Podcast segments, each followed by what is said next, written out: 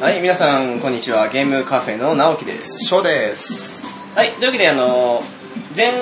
まあ、だいぶ前になりますかね、もうなんだかんだ言って。そうっすね。うん、あの、ゲストに来ていただいたヨッシーさん。はい今回もゲストということで、はいよろしくお願いします。お願いします。お願いします。はい。えー、で、ヨッシーさんを迎えてお話しする今回ですが、ね、ちょっと、タイトル的には古くなってしまうかもしれないですけど、うんドラゴンクエスト5ということで、はい。まああの、第1回、第2回でね、うんドラゴンクエストっていうことで、あの、バーって言っちゃいましたけど、はいただちょっとあれはね、あの、なんだろう、若気の至りという か、いや、違うな、あの、慣話は変わってないですよ。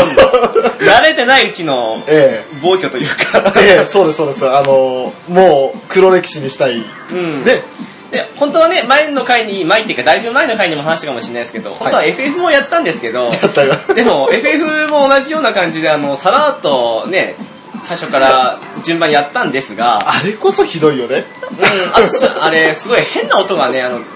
断熱的に入ったりして、ええどうやってももう無理だと思ったので、はいそっちはお蔵入りにして、で、あの、第9回かなはいはい。あの FF10 のだそうですね、翔さんのリクエストということで、FF10 の話したんですが、というわけで、ドラクエもね、あの、同じようにというか、まああの、馴染み深いタイトルとかも多かったりするので、うんうん今回そんなわけで5の話をっていうわけなんですが、はいで、ね、ヨッシーさんもね、あの、リメイク版の方だけど、やったということで、そうです。はい。DS ですね。 DSS よね。うんはい。で、あのね、その辺踏まえて、あの、やっぱり、少しね、発売してから1、2年経ったかもしれないですけど、うん大体リアルタイムで触れた我々と、うんあとリメイクで触れて、まあリメイクってだけあってね、今風というか、うん。できる感じにはなっていながらも、うんストーリー的にはやっぱ変わらないわけで、そうでんそういう面でね、どんな風に思ったのかも少し気になりますし、はい。で、あとはまあそうですね、もう少し出てますね、ドラゴンクエスト8ですかはい。うん、にしてもそうだし、あとね、最新作11にしてもそうだし、あと我々なんかだともう少ししたらね、まあ今撮ってるのは22 2ですね。ですね、なのであと2日後ですか。そうなんですよ。出るあの3.1の情報とかもね、3.1どうですかまあ、あの、ぶっちゃけ言って楽しみがあんまりないですね。ああ、そうですか。はい。あのーまあちょっと冒頭これから話させていただくんですけれど、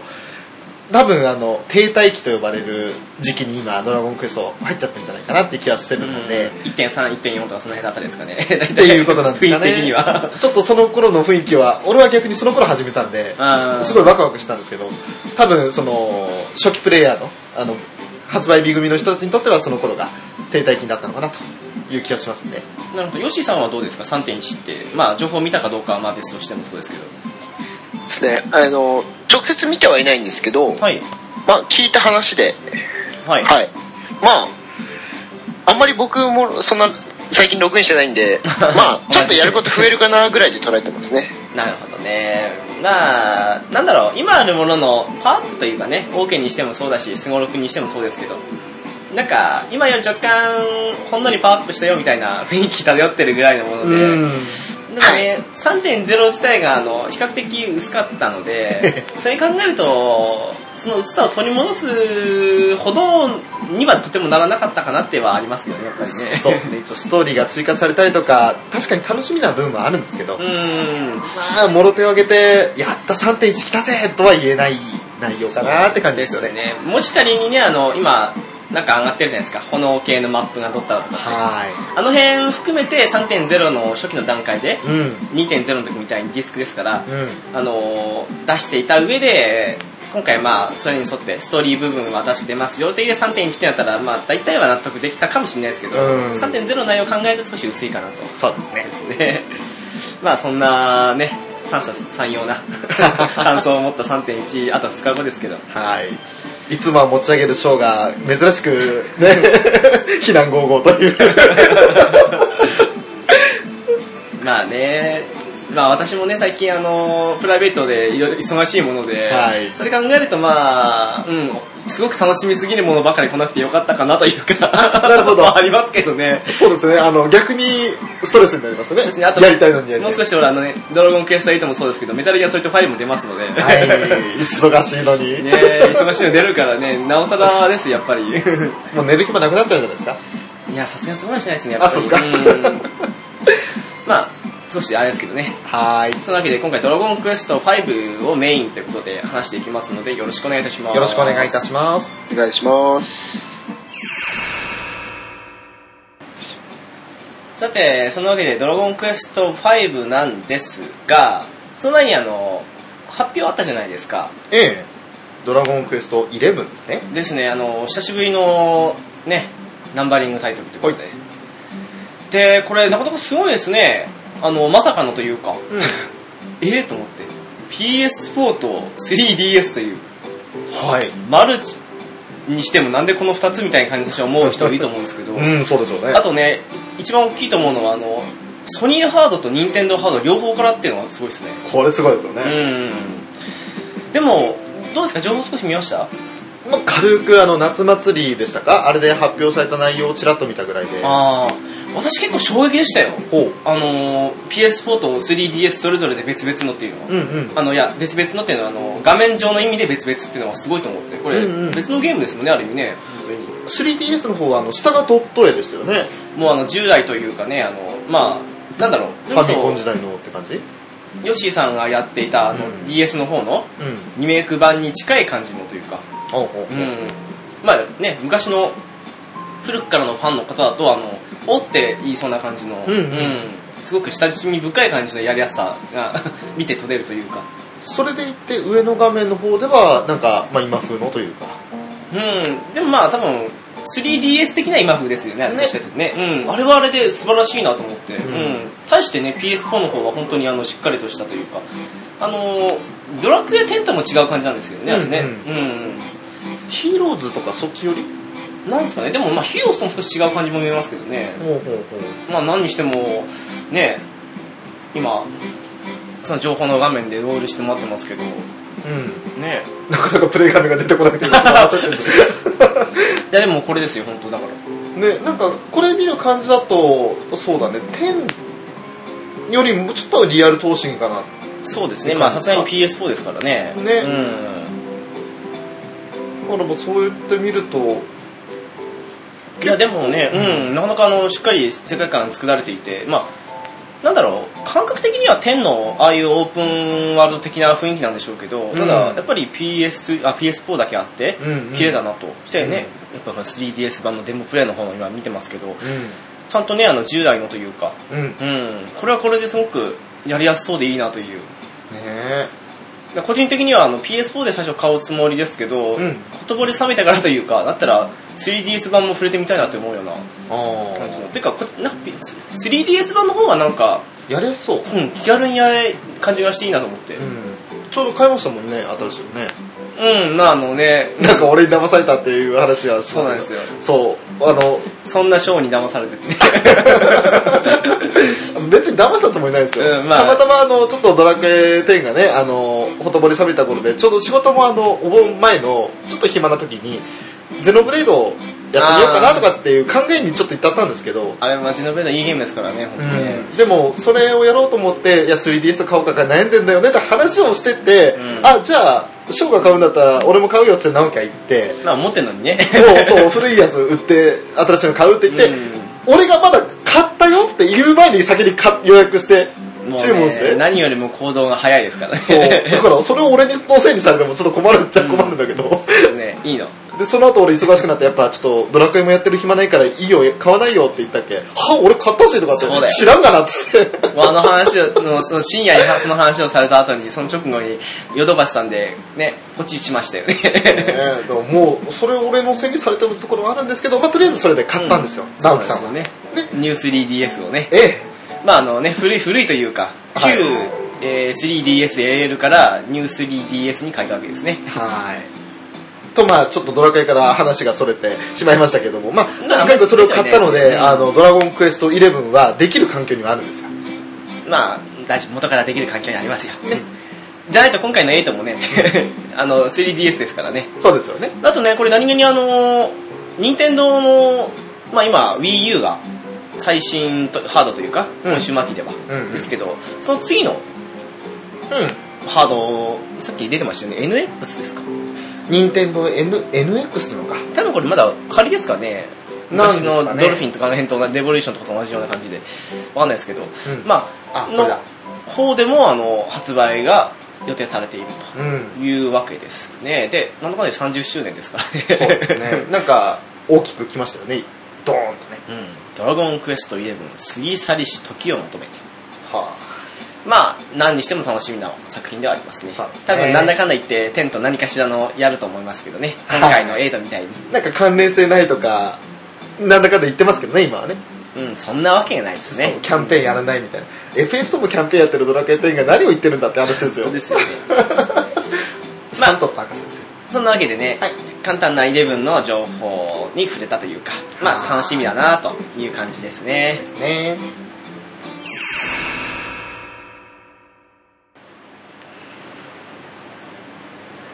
さあ、というわけで、ドラゴンクエスト5、本編です。はいはい、お待たせいたしました。はい。何より、ヨッシーさん、お待たせいたしました。さっきおね待ちしてましたよ。話す暇与えなかったからね我々ねあの、11ね、買わないって言いましたから ね。はい。じゃあ、軽い説明というか、ちょっとした情報を話した後に、というか、そうですなりねますけどね。はい。えー、まずは、まあ、ドラゴンクエスト5、サブタイトル、天空の花嫁ですね。はい。はい、1992年、平成4年の9月27日に、当時エニックスから発売されました、スーパーファミコン用のロールプレイングゲームです。はい。リメイク版、ヨッシーさんがやった方ですね。いや、違うの。あ、これは最初のプレイ2004ステ年プーレイスシテョンーション2のうん方か。2004年の方、プレイステーション2の方が出て、2008年に DS 版が出てました。はい。その他、スマートフォン版でも2014年の12月に発売されてるんですね。なるほはい、で当時エニックスは、えーまあ、スーパーファミコンのに、えー日本国外版に参入していなかったらしくてそれでその国外には発売されていなかったみたいなんですけどど。うん。 2009年になってですねあのまずは北アメリカ北米で、えードラゴンクエスト5ハンド・オブ・ザ・ヘブンリー・ブライド」というタイトルで発売されて続いてヨーロッパでも、えー5を除いて「ドラゴンクエスト・ザ・ハンド・オブ・ザ・ヘブンリー・ブライド」というなんかすごいかっこいいタイトルがこれは直訳するとどういう意味なんですかね天空の花嫁ってことですかね。あ、そんなのなんですね。ヘブンリーだから、まあ、あの、天国的な、天国のブライドは結婚ですよ。まあそうですね。うん。あハンドは何でしょうね。反動ボタンってどういう風になるんですかねうん。でもまああの、なんだろう、それ全部含めた上で、いや、なんだろう、訳しなさいってよくよく英語であるじゃないですか、そういうのって。雰囲気読みみたいな。ハンドオブ、な手に入れるってことですか。あー、なるほど。でもなんか名詞とかちょっと違うのか な。まあ、要は、花嫁の手に入れる的な感じですか。間違ったらいないですよね。まあ、うん。そう、なんかそれだとちょっと趣旨が変わってくる感じするまけあどね。ね。あでもと、あれですね、あの、よく私がランキングとかで取り上げてしまう、あの、金融ダンジョン系ですか、 はとか、あと、かまいたちの夜だとか、うんそういうのをよく作って、よくってか 作っている、あの、チューンソフトがありますけど、い。はい。ここまでですね、確か、あの、スーパーファミコンの5までじゃないかな、1、2はどうかわかんないですけど、おナンバリング的には、あの、5までが確かチューンソフトで、6が確か変わったはずなんですよね。あ、そうなんですうん。ね。なるほど、なるほど。まあそんなドラゴンクエスト5ですが、初ですね、今までその4作はあのファミコンで発売されてきたんですけども、うん。初でその攻撃、スーパーファミコンで発売された初作品だと。キャッチコピー、えー愛がある、冒険がある、人生がある。でプレイステーション2版では少し変わりまして、強き心は時を超えて。で DS 版では冒険というもう一つの人生という、それぞれえー媒体ごとにキャッチコピー違ってますね。なるほどね。これすごいどれもこれもかっこいいですねでも、そうですね、あの、ちょっと概要を端折ってというか、 はい言いますと、やっぱり特徴となってるのは、あの、んまあ、親子3代にわたるストーリー。はい主人公はね、あの、ドラクエとしては、まあ、他にはないですけど、当たり前ですけど、うあの、少年時代から始まって、うん青年になり、うで、ん青年からは区別ないように見えますけど、あの、要は青年時代、普通の青年ではないですけど、送ってる時代と、あとあの、結婚して父親になった後っていう、んね、のもあって、まああの、なんだろう、最初から始める分には、あの、どんどんどんどん感情移入するにはしやすいかなというのもありますし、ですねあと今やもうね、あの、当たり前になっていて、したとモンスターズなんてもんできてますけど、うん仲間を、ね、モンスターを仲間にするってシステム、ここから来ましたからね。そうですね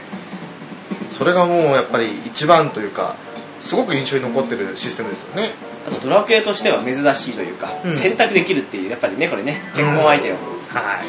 まあいろいろ、まあ我々はね、あの、珍しい側の意見だと思うんですけど、うーん。プロが出てましたもんね。この頃にしてはね、画期的でしたよね。多分、ファンタシースターの方があの結婚システムは先だと思いますけどほ、う多分、でも、そうですね、早い方だと思いますよそんなにいなかったと思いますからね、当時。なるほど。ここで一つ、せっかくゲストに来てくれてるヨッシーさんに聞いてみたいですよね。どっち選んだか。どっちというかむしろ3択か。ヨッシーさあんのー場合は。まあ、あとは、それぞれ3人にどういう印象を抱いたかも聞いてみたいですね。ぜひ聞いてみたいですね。ということで、えー、お待たせいたしましたけれども、ヨッシーさん。はい。はい。はい。あなた、誰を結婚相手に選びましたまあ、ビアンカ、フローラ、デボラ、3人いますけど。はい。僕は、ビアンカですね。なるほどおどうしてビアンカを選びましたかうーん。まず、デボラはちょっとないなと思ってて。はい。正直でなよんろか、しはいい。で、まあ、フローラかビアンカは結構悩んだんですよ。あああ、なるほど。で、まあ、フローラって結構おしとやかなイメージあ、はい。そうですね。があって、ビアンカはそれに対する、その、活発なイメージってあって、はい。まあ、活発な方を選んだっていう感じですね。なるほど。なるほどね。そうか。そこが我々と違う点ですね。なフローダもね、あの、はプレイステーション2のイタストスペシャルであの、ドラケーと FF のありましたけど、はい。あれとかではすごく腹黒的な感じで描かれましたけどね、あれなんであんな風になったのかわかんないですけど、なんかあのシリーズ以外であんな腹黒になってるフローダ見たことないんですけど、いやー、なんでしょうね。なんかその制作陣、ちょっと恨みあったんじゃないですか、ななんんかあか。ったんですかね。 でもあとあれですね、あの、ビアンカ確かに活発な印象あるんですけど、うんなんとなくあの、大人になってからって、それでもちょっとおしとやか部分も出てきて、あと若干影のある部分もあるように感じたかなっていう。そうですね。うんあの、まあどうしても、個人的にあの、レムール城の、あ の、さあ、起きて、行くわよみたいな感じの、あの、強引さと、あの、 Going my way って感じです。あれがね、すっごくあのトラウマになってるんで、なんか自分がその主人公になった気分で、この女嫌だなって思ってしまったの いがあったんや、で。いいじゃないですか、ロールプレイングするじゃないいですか。や、そうなんだけど、その印象、子供の頃の嫌な印象を引き継いだ大人だったら、やっぱりなんかあの、うわ、あいつ、小学校の時俺いじめてたやつや、みたいな感じになるじゃないですか。ちょっと個人的なあれですけど、ヨッシーさん、血液型って何ですか血液型 A 型です。ああ、なるほど。あの、多分ね、諸さん B ですよね。はい B って多分そういうあの、縛られるの嫌じゃない ですか。だから、ああいう、ああいう、あの、行くわよとか、あの、姉御的に引っ張られると、どっかで自由を求めて嫌なんですよ、きっと。 ドキッだ それね、本当ですよ。あの、おっしゃる通りですよ。だから、あれなんだよね、あの、後ろ、三歩後ろ下がってついてくるみたいなフローラのイメージが好きだったんでしょうね。なるほどね。まあ、とか言いながら私 B 型なんです けど。でもね、俺らって、その、まあ B 型、二人とも B 型ですけど、どっちかというと O ですよね。O に近い B 型ですよね、直樹さん。まあ、うち、父親も なんでね。でも、俺は、あの、父親 AB で、母親 A の中から俺 B なんで、なるほすごい多分、かなり A 寄りの B なはずなんですけどど。、なるほど。ただそういうところでやっぱ B の本質が出てきますよね。 なかなか奥深いです ね。ねなるほどね。あの、で、ビアンカを選んだとはい。はい。いうわけですね、ヨッシーさんは。はい。で、なんだろう、あの、私なんかはよくやるんですけど、あの、セーブデータいくつかあるじゃないですか。はい。あ、そうですね。はい。もちろん自分一人で全部使えるとは限らないとは思うんですけど、なんか複数取って違うパターンを試してみようかなとかって思ったりはしました。えっとですね、あの、考えたんですけど、はい。僕あの DS 版借りたんですけど、はい。あの、あ自分でかやったわけじゃなくて借りたものをやってるんですけど、あ、なるほど、はい。あの、持ち主が1を使ってて、で、フローラさんと結婚してたんですよ。 なるほど。はい。はい。はい。で、2番目僕が使って、で、3番目ちょっとどうしようかなって考えたんですけど、はい。で、僕、双子の弟がいまして、はい。はい。で、そいつもやりたいっていう話になって、うん、うん、うん。で、3番目を弟が使ったんですよね。ああ、なるほどね。はい。なんで、ちょっと自分でちょっとストーリー見ることってのはできなかったんですけど、なるほど。はい。ちなみに、あの、3番目はデボラになりましたね。 綺麗に分かれた。綺麗に分かれた。綺麗に分かれた、あの、みんな息子の髪色が違うっていう。なるほど。上から順に青、金、黒と。 あ、ちょっと今ちょっとあの、なんだろう、子供の話出ちゃったからもうネタバレでもないんで言っちゃいますけど、うんまあ結婚して子供が生まれるじゃないですか。はい。双子が生まれますよね。うん。で、今言ったようにあの、母親の髪の色によって子供の色も違うわけで、はいフローラは、じゃなくて、ビアンカは金髪なんで、うん子供は金髪になると。うん。まあ一番よく目にするそうですパターンなんねです。から、公式の絵的にはね。はい。で、あの、フローラと顔あの髪が青なので、はい。青色の子供が生まれると。で、デボラは黒髪なんで、うん子供は黒の髪になるとうんいうわけですけど、はい。あのーまあ、主人公の名前って要はほら、ドラゴンクエストって結構あの、自分を投影するパターンが多いので、はい自分の名前つけたりとかする場合も多いと思うんですけど、うんうん。ただあの、子供の、子供って要はあの、息子と娘、双子じゃないですか。はいで、双子ともあの、まあ、なんだろう、最初からつける、なんデあのデフォルトネームというか、うん。でもあるにはありますけど、はい。確かにレックスとタバサだっけな。でしたっけね。うん、まあありますけど、どうしましたあの、まあ、ヨシさんから聞きたいんですけど、そうですね。僕は、そのままでした。あ、デフォルトネームで。デフォルトネームで。なるほど。あまあ、我々、スーパーファイコの頃、どうとか少し覚えてないですけど、デフォルトネーム的なものがあったかどうかってあれですけど、ーえどうしてましたえ、えっとですね、あのーまあなかなかその子供のところ行くまでに、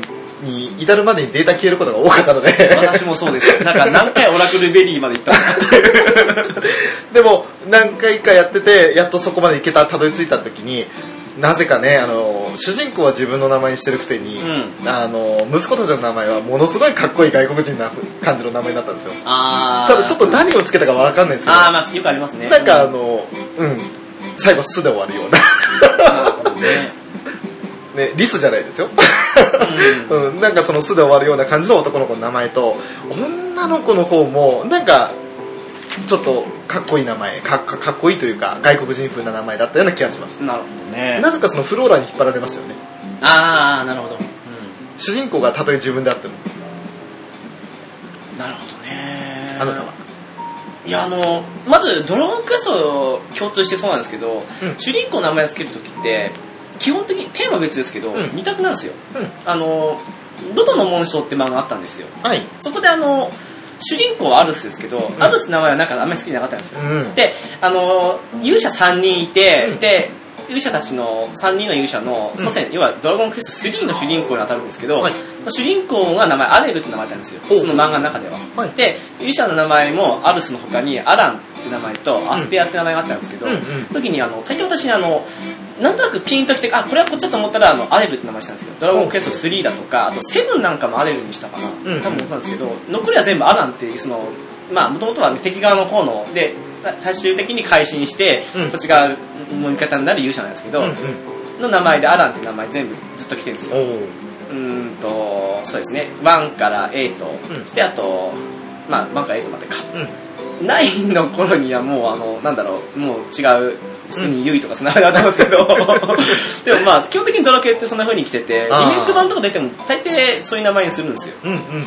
対して、息子娘になると、はいやっぱ、翔さんの同じですよね。はいどっかからの外国人っぽい感じの名前出してるん ですよ。特に意味もなくというか、なんかね、あの、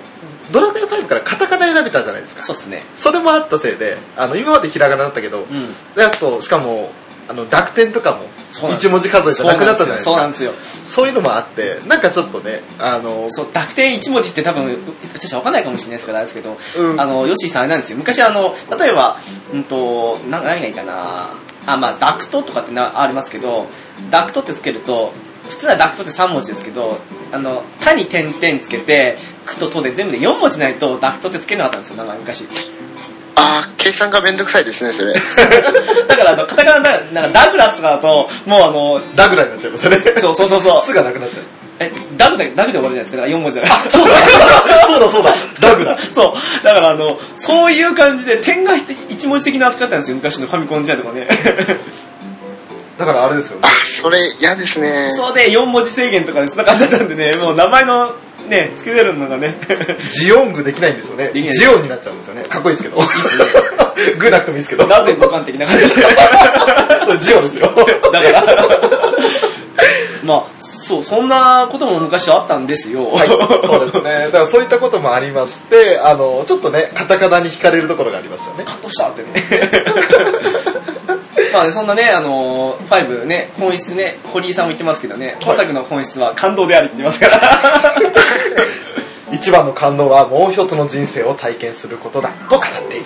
と。そして TS 版の CM では人生を体験できるゲームということです。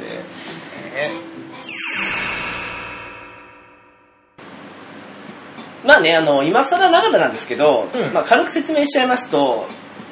まあネタバレもう全然何回もリメイクされてるし、出てるのだいぶ前だからもういいと思うんですけど、はいはい軽く分けるとね、あの、主人公はむかあの小さい頃に、うんあの、父親であるパパスはい。と一緒にあの、まあ、旅をしていたんですね。はい。で、あの、パパスがね、あの、昔から住んでいるという村に、うんサンタローズかな、はいという村に、あの、まあ、一通り落ち着いたので、うん戻るぞというふうになったと。うん。そこで、まあ、あの、主人公はね、あの、まあ、幼少期ながらに冒険に出たり、その過程で、あの、昔からの知り合いだったっていうね、ビアンカと出会ったりとか、はい。だそういうことあって、結構ね、あの、妖精の国行ったりとか結構いろいろ冒険的なことがあったんですけど、そうですねうん。なので成長していって、で、あの、まあ、幼少期もある程度過ぎた頃に、うん。パパスのもとにね、あの、とある王国から、はい。まあ、王子様の、うん。まあ、なんですかね、家庭教師でもないですけどね、うんまあ、そういうのをパパスにやってもらえないかとはい。いう依頼が来まして、うん。パパスも最初悩んだんですけど、うん結局折れていきますとうん。いったところが人生が変わってきまして、はい。まああのよくあるといえばよくありますけど、あの、うん王子がね、誘拐されちゃうんですよ。はい。で、あの、それを救出に向かった際に、うんちょっとあの、パパスとも因縁深い連中と出くわして、はいで、まあ実は裏で、その、誘拐に関わっていたのもそいつだと。えその時には主人公を人質に取られたんですよえ。ね。そうですね。で、パパスはその場で殺されてしまって、主人公はその王子もろとも奴隷として、とある、まああれ、神殿ですね、うん。に連れてかれまして、はい。その時点であの幼少期が終わると。はい。そこから今度あの青年時代の前半が始まりますけど、はい。そこであの、まあ、奴隷として働いていてう、ん。でその過程でね、あの、その主人公とその王子、うん。最初王子もあんまりいいやつじゃなかったんですけど、 まあ、だんだんね、同じ境遇だったのもあったり、はい。あって、仲良くなっていって、はい。二人は親友になったんですけどう、ん。その頃にね、あの、あまりにも奴隷が、うん。あの、虐げられてる、うん。まあ自分たちも奴隷ですけど、うん。まあ、虐げられてる女の奴隷がいたので、そこにあの、ね、その王子が、うん。口出しというか手を出したと、うんやめろとう言ったところから少し物語が少し進みまして、ん。はい。そこで結局あの主人公はその女の奴隷もろともうん。まあ捕まるというかなったんですけど結局ねあのいろいろ手ほどきがありまして、まあ本当はそのね奴隷として虐げられていた女の兄が実はそこの神殿で働いていたとか、はいいろいろあったりしてはい。その過程で主人公とその王子とそしてその助けた奴隷の女3人でうん。脱出するんですよね、うん。うん。でそこであのまあなんですかねあのそっからですよねあのも仲間モンスターを仲間にできるとかそうですねいう今回独特のしなあのな楽しみが出たりうんカジノがあったりという部分があって、ストーリーを進めていく過程でその王子が、まあ、王子としてやっていた王国ですよね、はいに行ったらそこでまた問題がありまして、うん。それを解決した時に、まあ、その王子はそこに残ると。はい。で別れてで主人公はあのそこから一人でというか仲間モンスターも含めて冒険をしていって、その途中でねあのまあどうやら主人公パパスの主人公の父親のパパスがはい。冒険をしていた理由というのは、うん自分の母親を助けるためだとはい。母親はあのまあいわゆる悪いやつらですよね、うんにさらわれたとうん。でどうやらその悪いやつだっていうのは自分たちを人質にとって父親を殺して、うんで奴隷にした連中だとうん。いうことが分かるとはい。であの主人公の父親のパパスはどうやら、うん。天空の装備、はい。まああの4からも出てましたけど、うんまあ、伝説の装備ですよね、はい伝説の勇者が装備した装備を、あの探していたとうん。であのどうやら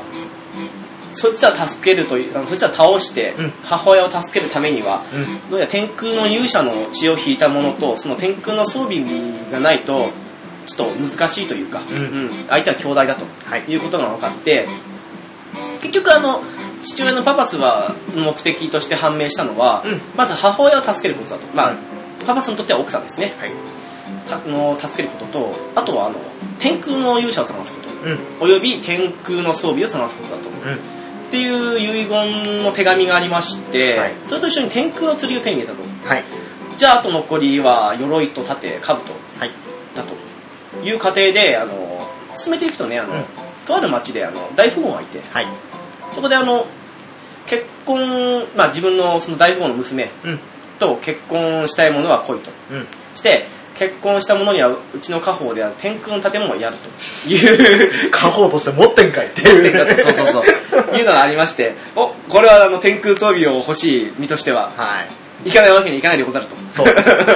ね、結婚目的ちゃうからね。 そう。盾欲しさだからね。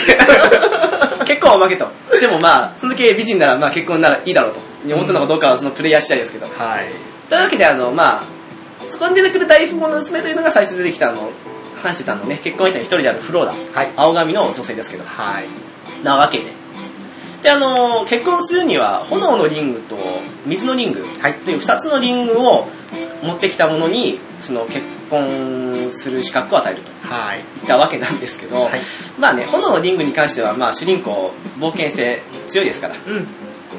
まあ苦戦しながらも取ってくるんですよ。はい。で、お、やるじゃないかと。うん。じゃあ次はあの、こここここう行ったら、うんその場所にあの、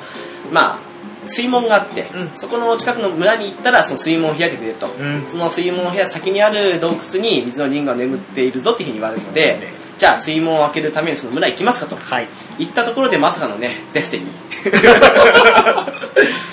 ビアンカが成長していたんですよね。はい、そうなんですよ。まあ、幼少期の頃にね、うんあの、一緒出会って、で、一緒に冒険をして、はい翔さん曰くトラウマを植え付けられたビアン カ。はい。はい。で、まあ、ビアンカもね、その事情を聞いた上で、うん懐かしいわねと言いながらも、じゃあ、昔一緒に冒険しようって、また冒険しようって約束もしたので、うん私も一緒についていくと。うん。私が水門を開けれるのでと。ね、そ、ちょっとね、その話で聞くと、あの、子供の頃なんで美容会選ばなかったのかなって、今ちょっと後悔し始めてんだけどね、 どんどん後悔してください。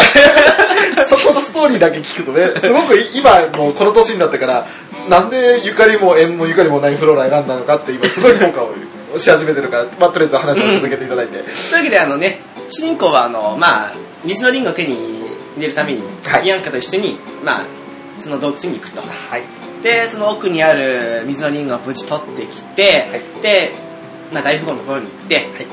はい、無事炎のリングと水のリング手に入れましたと、はい。これで結婚できますか的な感じに行くんですよ、うん。どうやらそのリングがそれぞれ結婚指輪になるらしいとはい。そのねお互いのツリーですか、はい左手のにそのそれぞれ炎と水のリングをはめるためにこの2つが必要だったということなんですよね、であのじゃあこれで結婚できればねおめでとうって言って去ろうとしたビアンカなんですけど、はい、そこでね、フローランが言ったんですよ。はい。あの、待ってくださいと。うん。あなたはもしかしてこの主人公をね、うん。主人公さんのことが好きなんじゃないですかとうん。いう話を振った時に、はい。まあ大富豪のね、その、まあフローラの父親ですか、はい空気読んだんですよ。うん。よしと、わかったと。 明日までに どっちと結婚するか選べと。 それで構わんと。はい。で、どっちにせよ結婚式は、あの、マシ主体であげてやると。 うん。いうことで、今日はやだに泊まって悩めと いうわけですよ。 して、あの、そっからあれですよ、プレイヤーは、あの、ね、運命のお時間ですよ。あれですよ、霧の川島さん曰く電源を落として、そうそうそうそう本当にあの、外を歩くんですそよ。う、街をさましてね、俺はどっちと結婚すればいいん だと。某、あの、アメトークっていう番組のね、ええまあ、シーンでしたけども。そして、はいまあ、いろいろあるんですよ。あの、夜ね、はい街を出歩くと、いビアンカの子行くと、私はもう少し考え事があるから、風に当たっているから、いいわよと別に気にしないで と。して、ビアン、あの、フローラのとこに行くと、フローラはすやすや眠っていると。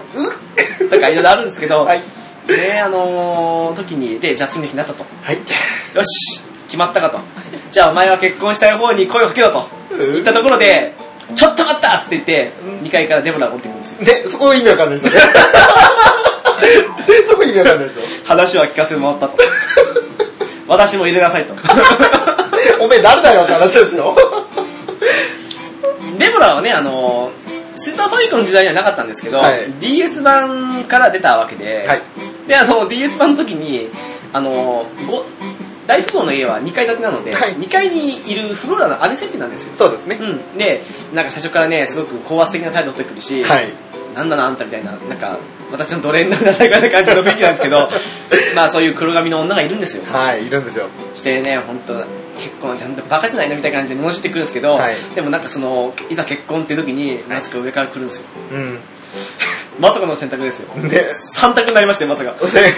一日悩むと言って考えたのに、まさか三択になってして、ルドマンさんもう一日くれたかと思ったっけ、うん今すぐこの場で選べた。 言うんすよ、あのおっさんは。あ、ルドマンさんすいません、大富大富豪だったですね。 大富豪ねはい大富豪はルドルドマンさんって言うんですけど。 で、まあ、そこから主人公というか、プレイヤー側はね、まあ、三択ですよね。はい。まあ、三択なのかな 今の話の流れから考えると、完全に間違い女一人いますよね。いや、でもほら、先ほどヨッシーさん、双子の弟ですか選びまし、選びましたからね、現にね。うん、ってなんかね、あの、一番下が黒髪だったっていうふうに言ったんで。いやねい、やそう、うん今の話聞いてて、なぜデボラを選んだかってすごい聞きたいですよね。どう考えてっておかしい頭してるよ、そいつ。まああの、足すと、フローラとデボラ、まあデボラは後付けっていうかあれですけど、はいで、あの、幼少期にビアンカと出会うというか、はいまあ本当は物心つく前にビアンカと出会っているのよって感じでお姉さんぶるんですよ、ビアンカ子供の頃に。うん。だけど、その、いや、プレイヤー側のやってる身として、はい主人公は物心ついてからっていう設定で主人公として始めた場合に、うん最初に出会うのってフローラなんですよ。そうなんですよ。うん。あの、船を降りてその、最初の村にはい。パパスと一緒に行くので、うんその降りる過程で、うん。あの、すれ違うんですスレよッね。にそうなんですよね。なので、あの、まあ、ファーストコンタクトとしては、まあ、あの、プレイヤーとしてはフローダの方が先なんですけど、はいただ、まあ、あの、一緒に冒険がどったらというのが、ビアンカの方は強いかなと。ただぶっちゃけあの時のすれ違ったフローだって本当に印象に残んないですよね。本来ですね、まあ、後々のシリーズのあれで、若干、若干って、ほんと若干ですけど、うん、ありますけど、うんそれよりかあの船の船員さんの方が印象に残ってる感じしますよね。そうですね、なんかリメイクするんだったら、あの、そこで、大したことなくても、フローラ、まあ、デブラも、まあ、負けって感じなんですけど、うん何かしら一つ、絡みをね、うん増やしてくれる。一緒に遊んだでもそのその少しの間でもっていうのをつけてあげてもよかったんじゃないかと思うんですけど、まあそんな流れもあって、はいまあ普通なら、まあビアンカに行くのかなと。そうですね。普通ならね。私も最初ね、あの、しばらくはずっとビアンカばっかだったんですけど、途中からもうフローダしか選べなくなってしまって、 なんですけど、いやー、やっぱり子供ながらのトラウマはやっぱ隠せなかったから、当時はフローラ選びましたけど。あと、やっぱちょっと現金な人間というか、あの、能力的にフローラの方がいいかなと思っちゃったんですよね。ああ、なるほどね。あの、ヨッシーさん多分ビアンカ選んだんで、わかんないと思うんですけど、 はい。あの、フローラ選ぶと、 まあ、最初からベホイミ使えるとか、うん。あとあのね、ところどころね、仕送り行くんですよ。なんだと。あのね、砂漠の王国とかありましたけど、まああの、そういうところ行くとあのね、ルドマンさんからの仕送りですとか言ってたからね、3000ゴールドとかそれぐらいなんかね、お金やらアイテムやなんかね、ところどころ来るんですよ。そう知らなかったですね。そうなんですよ。何気にね、大富豪を出す、出すんですよ。おっさん頑張るなと。そう。あと最終的な呪文を考えると少しね、まああの、どうなんだっていうのもあってね、まああの、ビアンカはメラゾーマですよね。 あとベイキーダーゴン。レギュラーゴンですね。で、あと、フローラはイオナズンと、ねどっちが言うのだって話になってきちゃうんですよね。まあ天だとね、あの、イオナズムも大事だけど、まあ目立つのかと思うんですけど、うん、そうですよ。でテもンダねと。、基本的にイオナズンって、どのシリーズとってもあの、最強クラスですからね。ねあの、グループとか単体とかそんなの関係なく全体にドーンですからえええね。え強あかったのどですねうしても最近天のイメージ抜けなくてね。そうですね。自分中心の範囲とかっていうね、ダあメですよねの、わけのわかんない。あ、一応わけのわかんないって言っちゃダメだ。 そういう範囲なんで。それとは違うんですよ、ドラクエ5のイオナズンは。ね、まあそういったのもありまして、あと、やっぱなんだかんだで性格というか、キャラクターですよね。やっぱりあの、どれだけ今、ちょっと、この年になって、あ、ビアンカを選ばなかった後悔が若干あるとは言いましたけど、やっぱフローラ選んで正解ですよ、個人的にまあ、は。幼馴染っていうには少し弱いかなとも正直思うんですけど、うん そうですね。幼馴染というか、う。うんーん、まあでも、難しいところかなっていうのもありますね。まあ、ヨッシーさんはビアンカ選んだってことですけど、まあ、どうでしたのまあ、大して、そこまで大きく変わることでもないんですけど、選んで感感想ってわけじゃないですけど、なんかその、 か感想。まあ、の後々になって、あの、まあ、いろいろ絡み、無駄なラブラブとかありますけど、いや、なんかあんまり印象残ってないんですけどね。あー、うん一応ね、DS の頃ってあの、会話システムがあって、うん。会話ね、仲間同士の会話というか、子供やら、まあ、ビアンカにしますけど、奥さんやらとか、そういうセリフもあったわけですけど、ぶっちゃけあの子供ら仲間になった時にまあビアンカにしてもフローラにしてもパーティーに入れました言えましたよ。入れましたただね、スーパーファミコン時代ってあの、3人パーティーなんですよ。なんかはい親子全員入れないんですよ。そうなんですでよもリメイク版プレステ2からね、4人なんですよ。あそうなんだなるほど親子い一同揃えるんですよ。うんうんうんなるほどねうん。おどうしてもそこであの主人公と息子娘になっちゃったんですあーまあ娘めちゃくちゃ外れますよね。よまあ外してもいいぐらいなんですけどただまあ何かしらのイベントでマジ入るときは、あの、一応家族全員で行きましたよ。ああそあうの、か会話の聞きたい部分もあったんで。だああーなるほどって他全部あの、グルルーと かさ、ガルルーしか言わないですか、なかなかモンスター的に。そうですええそうですねまあ三丁とかは別ですけどね、まあ三丁もある意味モンスターっぽいですけど、まああのピッキーあたりがピーって言うかもしれそないうなんですよ。だからね、三丁やらピピンやらあの辺とかのね、人間系じゃなければもう全部あの、家族ですよ。ああなるほど行きましたよね。まあ、いいことなんじゃないでしょうか、正しいことなんじゃないでしょうか。まあちょっと話それましたけど、はいまあそういう結婚がありまして、うん。でね、あの、ヨッシーさんはビアンカを選び、はい。翔さんはフローラを選び、私も最初ビアンカだったけど最近はフローラを選び、はいそしてヨッシーさんの弟はデボラを選び。っていうわけでそれぞれ分かれたわけですけど、はい。まあ誰を選んでもね、大富豪のヌドマンさんは、はいや、わしはお前は気に入ったと。うん。だからあの、なんか必要みたいだし、うんこの天君たちはやるとうんいうわけで、主人公としては万々歳 ですよ。ねこれで主人公をね、二つ手に入れたと。伴侶と天空の盾を手に入れてます。そうですね。というわけで、あの、どんどん進めていくと、はいどうやらね、あの、この先、まあこの先というか、進んだ先に、うんなんか大きな国があるとはいいうふうに、まあ道中進んでいく過程で言われ、言うわけですよ。うん。時にね、あの、少し山頂というか山登ったりする場所なんで、はい途中であの、なんか知んないですけど、奥さん、うん倒れちゃうんですよ。うん。で、やっぱり山頂とかそういう山のあれだから、うんまあ、空気薄いや何やってそういう現象かと思いきや、高山病的な。うん、と思ったら、あの、どうやら子供ができてますと、はい。おめでたですとはい。いうふうに言われるんですね。はい。で、おーやったと、うん。パッパとここ降りないとと。うんでその大きな国に行って少し落ち着こうと思ったのかどうかはプレイヤー次第ですけど、はい。というわけで、行った先にあるグランバニアという王国なんですけど、はい。そこに行くとね、あの、少し予想外の事実が発覚しまして、そうですね。あの、主人公実は、ね、父親でパパスと一緒にはい冒険してましたけど、はい。ここの王子様だったと。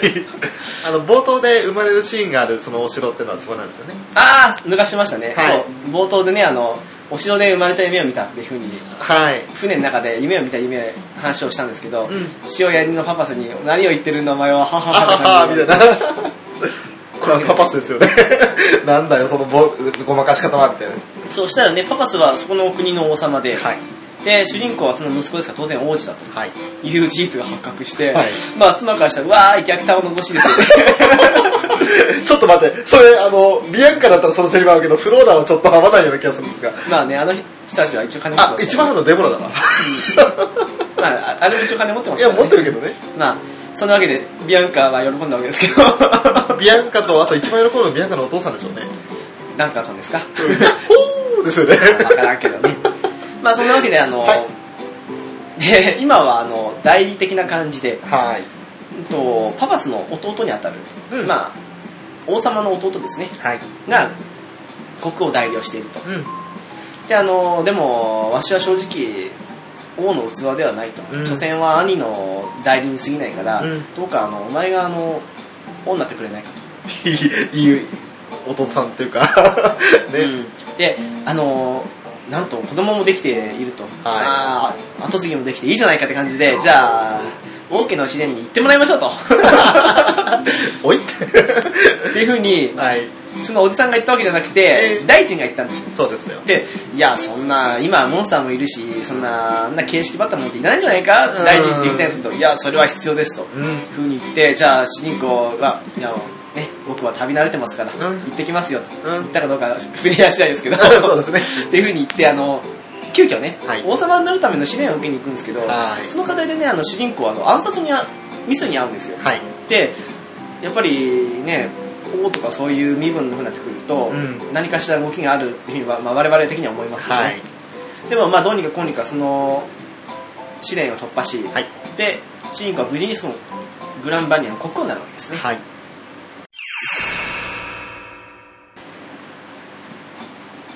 さてそんなね主人公が無事国王になり、はいそしてその直後に無事に出産したとはい。奥さんがはい。奥さんが誰かはプレイヤー次第ですはい。まあビアンカってことで。 まあいいですけど、はいでしたらあのどうやら双子だと はい。男の子と女の子だとうん。これがね、先ほど話した、名前何にしますかって言われですけど、はいうん、で、まあ、これはめでたいなと。じゃあ、今日は、祭りじゃーって感じで、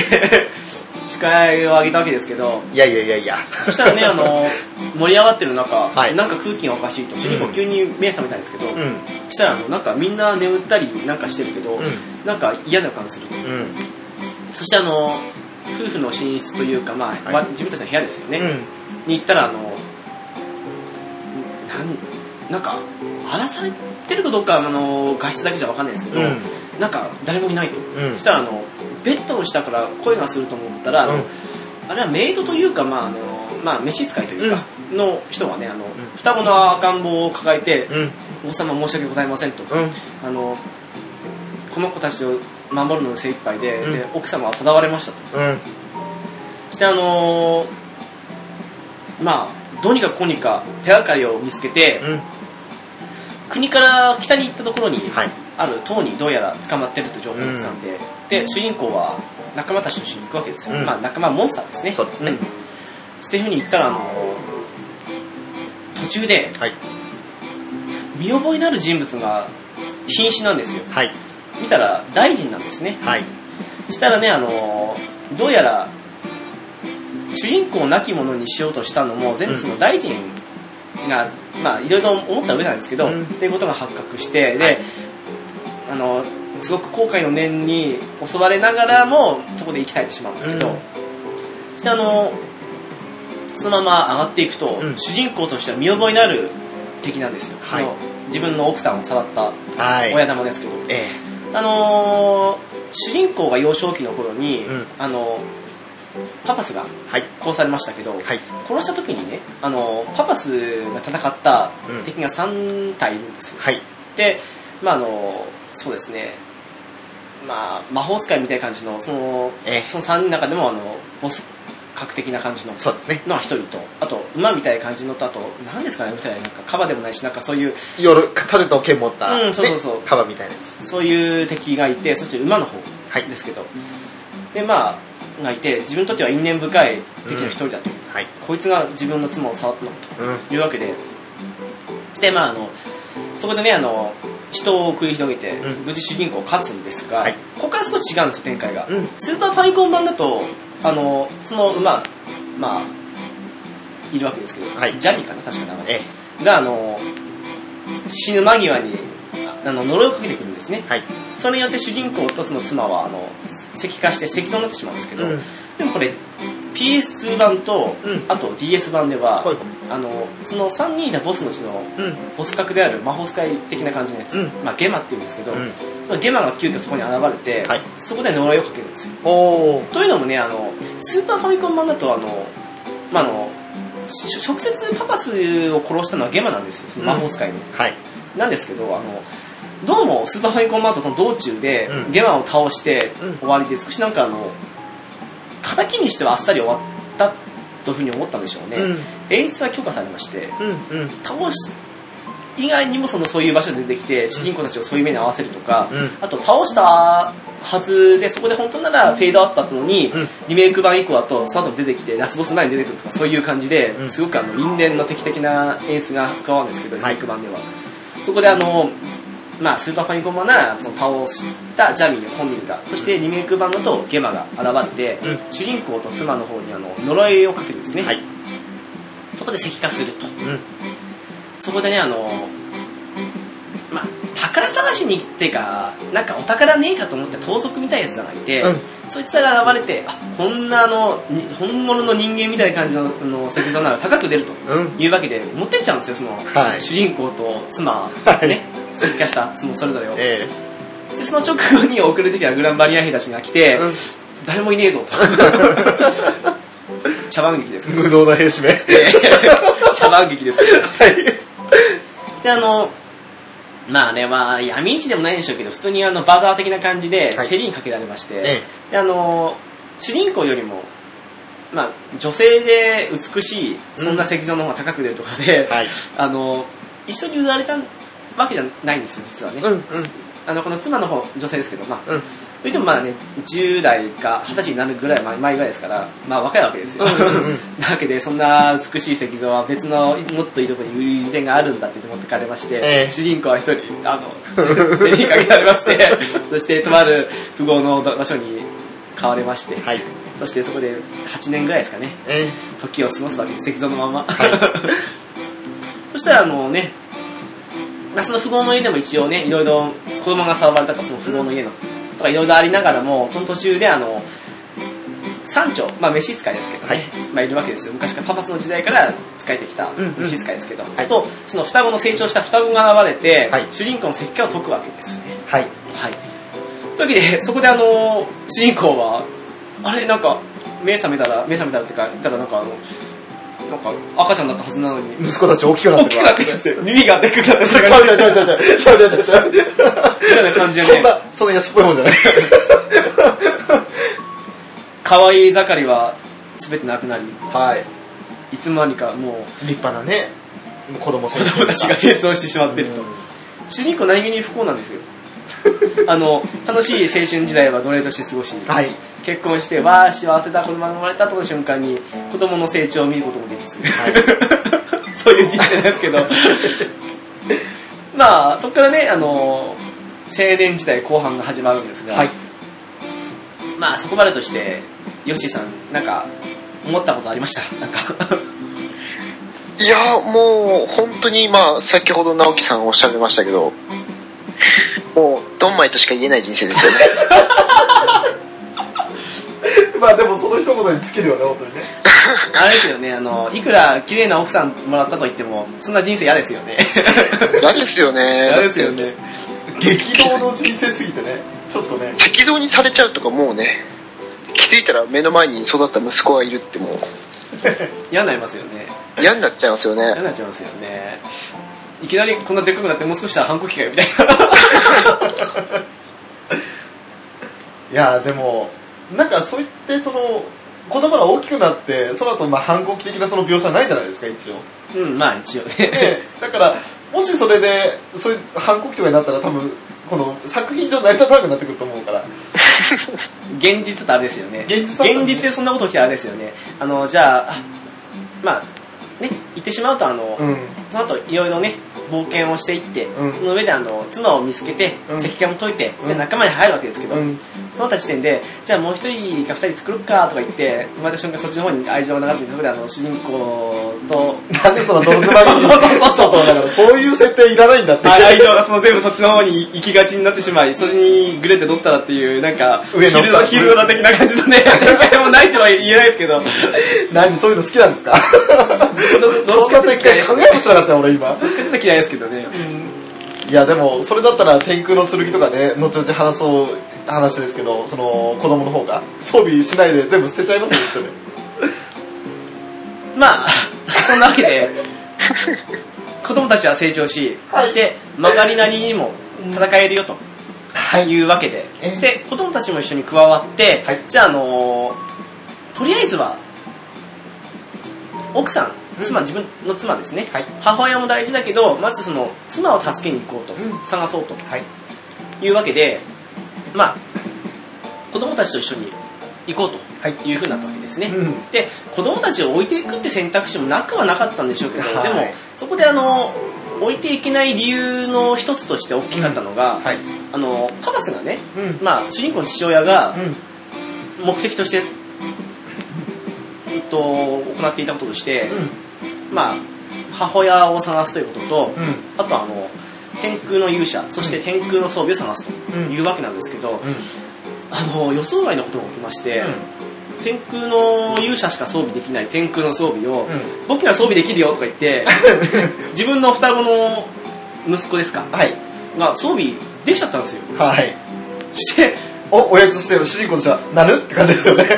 まさかの展開ですよ、うん。天空の装備探すのはもちろんそうだけどでも、うん一番天空の勇者を探すのは実は大変かなと思っうん。たらあれ嘘と思ってお前天空の勇者かいみたいな。そう、そこでまだね、天空の勇者かどうかは分かんないながらも、あの、装備できるかい装備できちゃうと。はい。して、ね、あの、その冒険をその子供たちと一緒にする過程で、うん。で、あの、まだ自分たちが結婚して間もない頃に訪れた王国がありまして、はい。そこであの、まあ先ほど少し軽く出ましたけど、うん砂漠の王国があるんですよ。はい。テルパドールかな確か、うんで、あの、そこであの、そこには天空の勇者しか装備できない兜がある。はい。でまあそれが欲しいというかもちろんそれを探してねうん。冒険出てましたからなうん。勇者と主人公としてはうまあ女王がん。うん。装備できるんでしたらそれは勇者のものですから差し上げますとうん。でも主人公試したんですけど、はい。でも全然あのなんか全然何の変哲もない感じの、うんカブトとも言えないんですけど、んそんな感じの形式ばったものなのに、うん。かぶってみるともうとてもかぶってられないぐらい重たいとうん。自分は装備できないとうん。でも、この子ならもしかしてと思って、うん連れて行くと、うん。最初はブカブカなんですよ、ん天空の兜が。でも、みるみるうちにその、主人公の息子の頭の大きさに、フィットする形に変形していって、はい装備できてしまったと。あんこの子は勇者ですと。いうことで、その女王様もはい。差し上げますということで、その天空の兜をもらい、んで、あ、やっぱりこの子は勇者だったんだと。うん。なんでだろうっていうふうに思うわけですけど、うん。まあ、その謎の一つとして、うんその主人公の出陣に関わるというか、うん。いう村っていうか、まあ、はい。隠れ里というか、うんに行くんですね。はい。エルヘブンだったかな、確か。っていう場所があって、どうやらあの、自分の主人公、主人公の母親はそこの出身だと。うで、なんかあのね、簡単に言ってしまうとあの、魔界の門を開ける、そういう特殊な力がある一族らしくて、はいその中でも主人公の母親は、あの、他の誰よりも強い力を持っていたと。ん。うん。で、あの、どうやら主人公が仲間を、あモンスターを仲間にできるのも、その血がね。うん、が出ているせいじゃないかと。うで、後々わかることなんですけど、うんフローダにしても、はい。デボラにしても、うんあとビアンカにしても、うん、それぞれ父親母親いるんですけど、うん実子じゃないんですよね、ん。養子というか、まあ、あの人割れたというか、うんうんわけででどうやらあのどの3人選んでももちろん結末同じになるわけなので、はいその3人ともどうやら本当の親はうん。天空の、まあ、勇者にの血を引くものだとはい。いう設定があるとすごい設定が来ましたね、急にね。そうそうそう本当は1人いいんだろうけど、うん今度3人いますからね、はい。まあそんな都合よくいるんかと。そうそうそう。で、どうやらその、長い年月を経て、はい薄れつつあったその血なもので、だからそのあの奥さんの方に天空の装備が装備できるかっていうと装備できるんじゃないと。うん。うん。で、娘が装備できないのはまあ、よくわからないんですけど、多分それはどちらの血を強く引いたとかそういうのもあるんでしょうけど。そうですねん。というわけで、しもうと息子の方しか装備できないんですけど、うん。で、どうやらその、あの、薄れつつあったその血に、うんその、エルヘブンのその主人公の方を引いてる血が、はい。うまく混ざって、うで天空の医者が生まれたんじゃないかっていうふうに言われたんですよね突然変異型って言ったら、そんな感じなんでしょうけど。うですなんか、眠っていた力が一気に、ね、あの、う息子に発言したって感じですね。という事実も知りしてその、はいあのそういう力があるからこそ主人公の母親、まあ、うん名前マーサって言うんですけど、はいがあのは大魔王ミルド・ラースに定われたとはい。何兄弟的って大魔王だったの というわけでそこで判明したんですけど、はいマジかと、それは勇者によって勝てねえ わというわけであのどうやら母親を助けるってことは大魔王を倒すってことだとうん。これはまずいなってわけで、はいで主人公はねまあそんなししその新事実を知りつつも、はいそのまあ大魔王を戦うための力を得るためにもやっぱりあの、うん全部の天空の装備も欲しいし、はいあとやっぱり妻うんビアンカフローラデボラどれか もう助けないといけないとはいいう過程でその世界を旅してって、はいで自分たちも強くなっていくとはいであらゆるところを巡った結果、うんどうやらあの自分たちがう青年時代の本当奴隷として働いてた頃に、んはい奴隷として作っていた場所が、はい大きな神殿になっていて、はいそこにどうやらあの妻がいるんじゃないかはといいうわけで、ええ行くわけですよはいそしたらあのまあ石化したはい自分の妻がいたと、はいでそこにはあのボス当然ボスもいてえでそのボスもどうにか倒して、はい妻もって時に、ここでまた違うんですよね、うんスーパーファミコン版ならもちろんそれで終わりなんですけど、はいリメイク版だとそうであのゲマ、まあ、自分のあー父親パパスの敵ですね、はいが現れてあの立場的には本当はゲマの方が下っぽいはずなんですけど、うんあのお前の下にあえていたな的な感じで言って、うんそいつにとどめさせ的な感じにしておーで主人公たちの前から去っていくというか、まあ、あの因縁を与えて帰っていくというかおーいう演出も加わってまして、えーますます憎たらし的ですよね いいですねでもゲーマの存在感立ちますうねんというわけであの無事一家揃ってはいでね、なんかあの、公式設定的にその、探してる間に実は1、2年経ってるとんうんいう設定があるらしいんですよ。うんで、あの、石化してる間年取んないんで、うんで、あの、一部ではあの、ビアンカの方が確か1、2歳上なんですけど、うんそこでビアンカと年的には、同い年だったという、だかならるどほどうでもいい設定あるん ですけど、どうでもいいかじゃないかわかんないですけど、のがありまもして、それもぞれ二十歳223ぐらいですかっと若いんじゃないですかもっと若いか10なんか10、なんかもう18、20歳ぐらいじゃないですかわかんないけど完全にお父さんと息子たちじゃなくてお兄ちゃんと息子たちですよねあの息子たちお父たち10か歳ぐらいしか離れてない感じしますよね。ねという、まあ、その若い父母を持ちというか、 はいいうわけですけど、で、あちこち巡る巡る過程でね、まあはいあの、天空の揃いを全部、鎧とかも含めて装備を揃えたりとか、うんだから主人公だけが装備できる、実はあの、すごい装備があるとかってわけで、それを、ね、手にしたりとか、はいあとあの、まあ、実はそれ以外でもゲーマーとかそういう場所で戦ったりもしたんですけど、はいそういうのがあったり、うんあとあの、また出てきた大富豪ルドマンさん、少しした危機があって、はいその危機を解,、ね、 解決するとかもあった上 で、魔界に行き、はいそしてあの、大魔王に挑み、うんそしてその過程でやっとね、宿敵のゲマを倒して、はいで、マーサ、母親を助けたと思ったところで大魔王の力によってマーサ死んじゃって、はい そしてなんか、何しに来たのと思いながらも、まあとりあえず大魔王を目の前に倒すしかないと。 倒して、うんで、ハッピーエンドですけど、はい随分はしょったな。これは何ですか時間の都合 ですか わかんない。なんか、でももういいかなと思って。 っていうね、でも、本当ね、人生をあんまり一部体験したくないですけど、そうですね。 そんなドラケイ5ですけどね。はいまあ、次からはというか、はいちょっと一通り終わったので、うんヨッシーさんに語っていただこうと思いまして。はいです ね。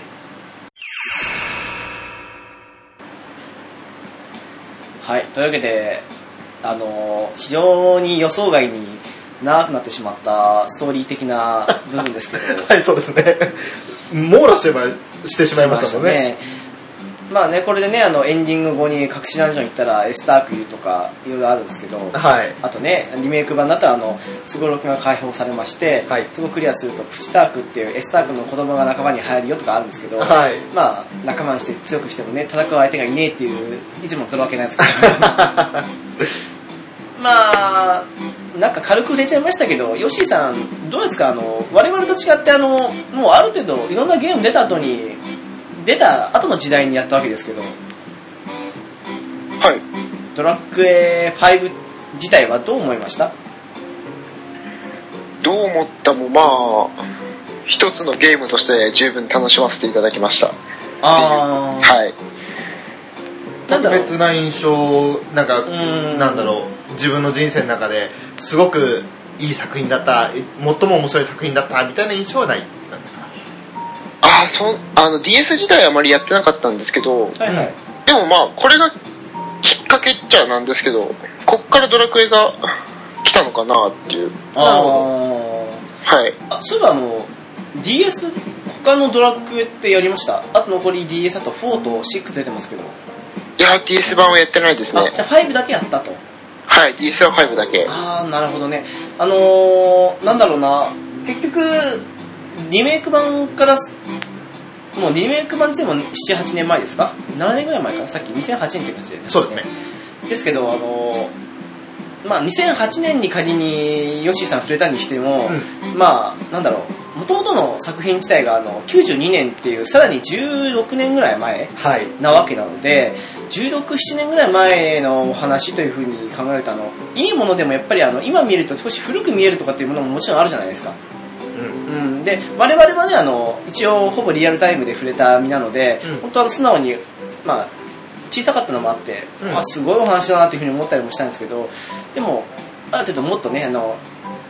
なんだろう部分的な凄さで言えばすごい作品とかも増えてきた中で、うん現代においてあのリメイクで初めて触れたってなるとどういう印象を持つのかなって少し思っちゃいましてリメイクで触れた。いやななんて言うんだろうなあのオリジナル版であのリアルタイムでそのストーリーを触れたじゃなくて16年前のそのストーリーそのままっていう感じであの今のまあなんだろうその時ねちょうど10代20代10代ぐらいですか、うんの頃に触れたヨッシーさんとしてはあのどう思ったのかなってなんかあのなまんあ、とななんかく古臭さを感じなかったかとか、あとは、なんだろう、その、悪い印象というか、そういったものはなかったかなっていう。そうだねやっぱりどうしても思い出補正我々入っちゃいますからね。うんうんああ、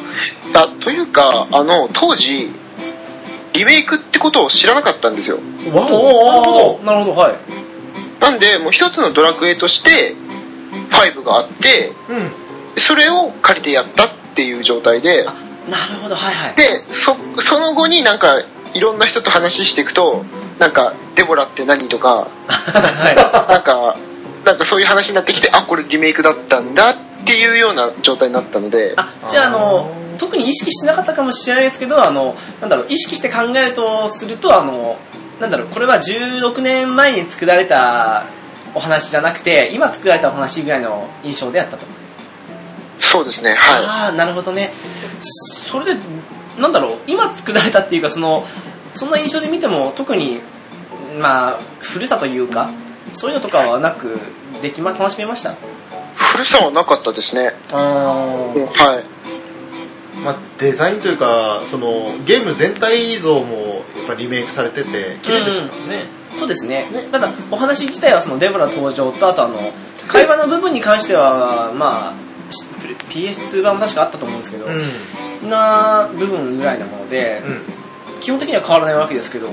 まあいいものはねもちろんいいのはそうなんですけど、うんでもよくてもやっぱりあの今見るとやっぱほら昔は新しく持っても今見るとテンプレートに思うものもあるじゃないですかうん。うん。のもあってそのテンプレートを知らない世代からするとどう思うのかなっていうのも少し思ったのであーなるほど、まあ、でもやっぱり、それまで、その、テンプレートを、そもそもだって RPG 自体そんなにやってなかったでしたっけ確か。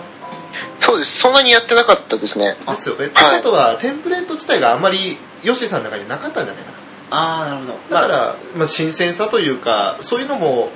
あまりその大げさに感じることもなく、ドラクエ5単体として楽しめたってことなんじゃないでもなんかあのアクションゲームとかでも結構あの、ん演出にしてもそうだしあのフルボイス付きとかでうん話があるものも多いので、うんうんそれ考えるともしかしたらどうなのかなと思ったこともあってああ、なるほど。うんまあ、そういったところはやっぱり、まあ人それぞれというか、俺らの方がどうしても、ね、その、もともとスーパーファミコンとかファミコン自体の、その、古めかしいロレトロゲームのやつを体験してる身からすると、もうテンプレっていうのがあるけど、作られてきてしまってるから、そうなんですよねあの FF にしてもね、あの2は別として1と3なんて特にあの主人公たちのお話なんてない、うんそうですね。ストーリーだったりあともうねあの昔のアクションゲームなんて途中でちょろちょろっとストーリーとかあったりしても実は裏設定を読まないと分かんないとかでもあったりがあるぐらいにあのうん。ね、ストーリーが合ってないようなレベルですけど、最近だって、アクションゲームでも普通に RPG 的なストーリーとかあったりとかするし、そうねうんストリートファイター2とかなんか意味わかんないですよね。世界中回ってただ喧嘩するだけですかいらね。やいやいやいや、あれもいろいろあるんですよ、お兄いさんや、そうだよ。わかりますよ。あの、ストーリーとかあって、うんいただの戦いに来たぜみたいな感じになるんでしょうけど、そのストーリー薄いじゃないですか。あー、パッと見ですパッかと見。 うん、まあ、そういうことにしておきましょうか。そうか、ダメかう。 俺だけだった、そうその印象を持ってるでもまあ、まあ言わんとしてみればわかりますよ。はい昔のね、その辺のゲームっていうのね。う うん。ん。説明不足、甚だしい。じゃあ、まあ、特にそういうのもなく、楽しめたというわけですね。はい。でもそうですね、RPG やったことない人に、初めてやる分にはやりやすいゲームだったかもしれないですね。ストーリー的にも、あの、システム的にも。でしょうねこれはかなりあの良作というかあの素晴らしい作品というかうーん。そのストーリー的にもそうだしあとはゲームシステム的にもそうだしであのなんだろうなうーんそうですね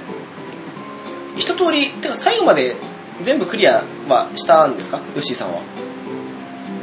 一通り、一通りというかはい最後のボスまで行ってクリアって形で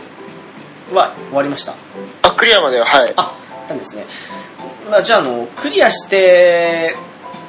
まあクリアして、まあ、結構経ってると思いますけど今振り返って思うことというかまああのまあ普通にね面白かっただけでもいいですけどどんな感じですかねうん当時あんまりそんなに深く考えてゲームはしなかったですね。あーあーそうね今でこそだっねストーリーとか重視して楽しむ傾向にあるかもしれないけどはい。い昔はやっぱもうただもう遊ぶだけみたいなうんなるほ感じど、だったんね、で、変な話モンスター仲間にできたレベル上がったわー強くなったイオナズン使えたわーいみたいなそういう感じあ、そうですね。まあ、あと、あれ、あれか、あの、なんか追加要素うんの、まあ、すごろくをやり込んで、あで、S ターク15単以内とかなんかすげえ頑張って、そうですね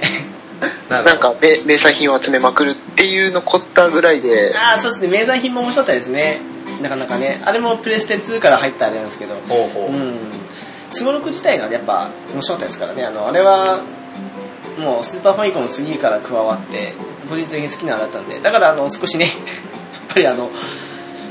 ドラクエ10のスゴロクはそれ系で組んだかなーっていうあれもあったんですけどね そうね。まあ、ドラクエ10のすごろくは、それはそれで、あの、面白い形になったとは思いますけどね。うんでもこっちねスゴロクはやっぱ面白いですよいや、まあもちろんそうです。うんこっちのドラクエ5とか3のすごろくのイメージを、すごい想定して、我々も話して待ってたじゃないですか。えだから、あの、すごろくはちょっと、なんだろう、急にその、横から刺されたみたいな感じになっちゃいましたけど、おっえと、みあーたいちょっな。とねまあ3.1でどうパワーアップするのかあれですよ、賢者来ますよ。えーあと新しいマップですそうよで。すねはい。まあそんなねわけで吉井さん的には特にてかあれですかあの小学校か中学校ぐらいですかもしかしてプレイしたの小学校だったかなあなるほどじゃあそそんぐらいです。はい。それぐらい確かにそうかもしれないですよねあのうんうんなんだろうスゴロクだとかその名産品もそうだけどそういう部分的な面白さの方がやっぱり見に行っちゃうかもしれないですよねメインストーリーの方はあまり、うんまあ、ある程度、あ、そういう流れなんだって思うけど、その、深く感動したりとかしない年齢ですよね。なるほどねわかりますよ。俺らもそうでしたもん。あそうですかあなたはその頃からしっかりとした ストーリーを追う人いでや、した。ストーリーの方が一番、まああ、ー仲間モンスターとかもね、仲間にするのが面白いとかありましたけど、うんあうっん。ちの方が、なんかそっちの時代の方が、あの、ストーリーちゃんと面白く、面白いと思いながら見てたんじゃないかというふうにうわ、すげえな思っちゃう。うぐらいですよ。今なんて、あ、テンプレートね、みたいな、 この冷めた感じですよ。俺、そうやってストーリーを追うようになったの多分、高校、中学後半か高校初めぐらいからだと思うなあー重視するようになったのは私がちょうど、RPG に疲れてバイオに逃げてた時代ですね。 ちっさい頃からやってっかんだよ、 そうやってストーリーを 追うことを。だからその年でもう疲れちゃうんだよ。まあ、そんな直樹さんと、ね、かなりあの、感覚が違う我々ですけれども。でまあ吉井さん的にはまあいろいろそんなストーリーがどうとしてもまあ他のシステムとかしても面白かったと面白かったです。はい。面白いモンスターズされてたんですよねモンスターズはしてました。そうですよねあのそこの原点と思うと仲間仲間をあモンスターを仲間にする原点と考えるとやっぱり面白さは共通してるかもしれないですよねあ、そうですね。モンスター捕まえるっていうか、仲間にする楽しさみたいなのね、そうですね共通してますよね。うんちなみによく使ってたモンスターとかは仲間にしたかったけどできなかったためですけどなんかい記憶に残ってるモンスターいます記憶に残ってるのはキラーパンサーとか、あああー名前何にしましたちなみに覚えてればでいいんですけど多分、いや、あの、多分当時のゲレゲレだったと思います けど。あー 仲間。俺はゲレゲレって名前はなんかあの、ちょっと、何か、戻してしまいそうな感じの、それ いう感じの表現な気がしたので、俺は違ったなゲレゲレではなかった他なにプックルとか、ボロンゴとかありましたっけありましたね。でもそれも選んでなかったプなックル、ボロンゴ、ゲレゲレまで覚えて、あと、あとなんかもう一つ二つあった気がするんだけうんど、覚えてないですよねで。もプックルはなんかイメージまず合わなくて、最初プックルだったんですよ。うん。途中からね、あのフローラに目覚める少し前あたりからね、ずっとゲレゲレなんですよ。あ あ、そうなんだ。なんかゲレゲレはちょっと悪意を感じたんですよね。 私、トンドラの方が悪意感じましたよ。あパーパパスが最初に主人公につけようとした名前。あー、うんうんうんうん。あ、あった書いてある。チロル。チロルだ。あチロなるル、ほどチロル、そうだ。あの、まだベビーだったし、チロルだ。うん。なんかそのチドルチョコ。はい、あのー、うん、チチロル、チロル、そうそう。 あとなんかいますはい。なんかき、なんだろう、覚えてるというか、そんな。いや、もう他はもう全然記憶ないですね。あー、やっぱそうですか、なんかあのよく使ったとかもなく、なんかよくみんなね、あの、スライムのやつとか好きだった人とか多いんですけど。ああ、言われたら使ってるかもしれないですね。なんかもう最後の方はなんか、勇者と主人公と、あの、隠しの2体、えーっと、プチタークと、スタークとあと、プオーンとか呼ばれる、あー、あの、あの、なんだっけ、ルドまマあ、ン微さ妙んに関使連えないやつ。はいはいはいはいははいい。まあしたいねつ。でもう結構ずっと冒険してたんで、最後の方、そいつらしか印象残ってないですよね。いや、でもそれもいいかもしれないですね、あの、ううんん。でもね、後半になってくるとね、あの、キラーマシンとか、グレートドラゴンとかも、あの仲間に入りやすさは少し低いんですけど、うん。仲間にたする楽しみとか、あと、なかなか無理なんですけど、あのね、あの、ランプの魔人でしたっけあれ。でしたっけあの、隠し男女の本ね。とかも確か、あヘルバトラだ、あの時確か。あ、ヘルバトラは、うん、うんヘルバトラは覚えられます。ランプは確かあれだ、6だ。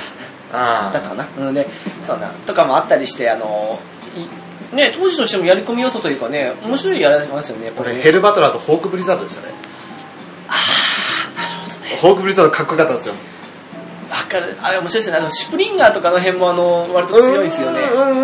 うん。仲間に入りやすさまずまずで、うでキラーマシンとグレートドラゴンはね仲間にしづらいんだけどうちの弟がね運よく仲間にしてくれたのをコピーしましたね ホークブリザードね、かっこいいんだけど、そのかっこいい印象が俺すごく頭になん残かってて。ザラキの印象しかないですわザラキの印象そうなん か、こ凍えるこう人凍える人でもその印象を引きずってドラクエ10始めたじゃないですか。はいなんとなくホークブリザードのその出現する区域っていうのが、なんかすごいあの、離れた土地っていうか、あ の、ね、ナギとかね大節でもそうだし、それこそ、まあ、キラーマシンとかよくいますあの辺にいますそうしねそうそうそう。なんか、すごくあの、僻地に追いやられた感じがするのでうん、もともとね、あの、魔界の直前の、あ、直前っていうか、あの、ボスの直前のあのエリアしか出てこなかったですけど、なんかラスボス感がちょっと足りなくなっちゃった感じするんですね、ホークブリザードね。それ言うならキラーマシンの弱さにびっくりしましたけどねあー、なるほど。うんもっと強くしてもというかなんかキラーマシン2とかもあの6にいるんですけど、はいはいあの辺とかも出てきてないけどそのうち出てきてくれるのかなって感じもするんですけどね色違いでデュランダルってのが出てましたもんね。ああいましたねね、かっけえな。まあそんな仲間モンスターもねいろいろ仲間に入って、まあ個人的にはねあのホイミンとか、まあ、ホはいイミンスライムとかあとスライムナイトもねよく使ってたんですけどスライムナイトね万能すぎてねうん。うん。割と使いやすいから後半仲間にしないでいったんですよなるほど面白みがかけちゃって少しうんうんうん。あと永遠にね仲間にしたくてできなかったはぐれメダルとか なんか翔さんは記憶に残ってる仲間モンスターいますかいやー、今言った二つですよ。あ言いましたね今ねうんうんそのヘルバトラとヘリポート仲間ホーにしたんですかク仲間にして頑張ったね。いやーよくやりましたねいや、本当に。ただ、あの、なんかかっこよかったんですよ。あの、強いしいや、でも確か一番強いですよね、強いんですよ。当時、うんあの、一番強いはずなんですね。ホークブリザードはもうかっこよさですよね。でも残念なのはあれですよねあのそんだけ強い仲間にしても、試せる敵がいないんですよドラクエってねまあ騎士団長の方行っちゃうと思うねごめん、思い出したもう一つ。ギガンテスも。ギガンテスは良かったですね、うん仲間に入りやすい上に強いという、うん。そう、その、やっぱりあの、もう最後の方になってくると、もちろんスライムとか連れてっても厳しいじゃないですか。いや意外と使うんですよいや、私スライム大好きですから使えるかもしれないけどなんとなくその、ネームバリュー的に厳しいじゃないですか。そんなことないですけどまあそういうことにしておきますから、うん、そん存在感的に厳しいじゃないですか。あまあまあそういうことにしておきましょうかはいはいはいまあ、そういったところもありまして、やっぱりあの仲間にできるんであればと思って、そのギガンテス、ホークブリザード、ヘルバトラーっていうのを連れてっていたような記憶がありますね。確かこの時確かまだあの各モンスターごとに、うん。最高レベルが違うんですよそうなんです、そうなんです。違った上にあの覚える特技もバラバラですし、はいその辺も含めてねいや面白いとかあと乾燥してしまって安定した強さを持ってんだけどこれ以上成長しない上にううん、ーん泣く泣くいろいろ世話になったけどちょっさよなら、と、みたいなね。うんさよならっていうか預けちゃおうかなっていう預けちうんっていうのもありますしねだからその辺も含めてよくできてたと思いますよねじゃあまああの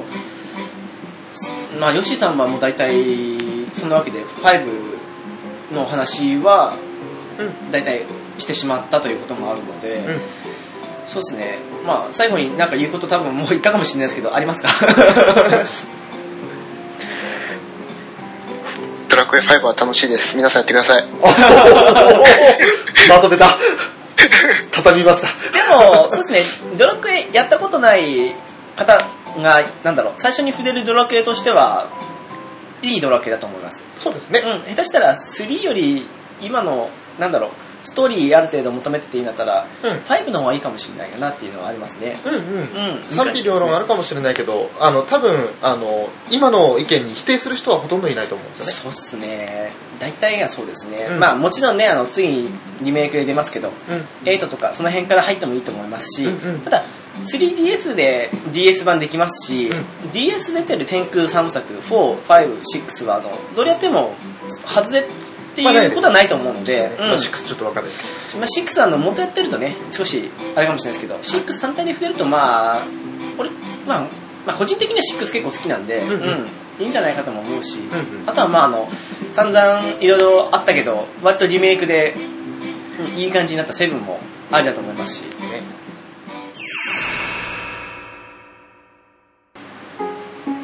はいそんなわけでなんだかうん予想外にヨッシーさんのコメントが少なかった気もしますけどいや、あの、ちょっと、まあ正直打ち合わせをしてなかったせいもあるんですけれど、ええ思った以上に直樹さんがあのストーリーを語ってくれまして、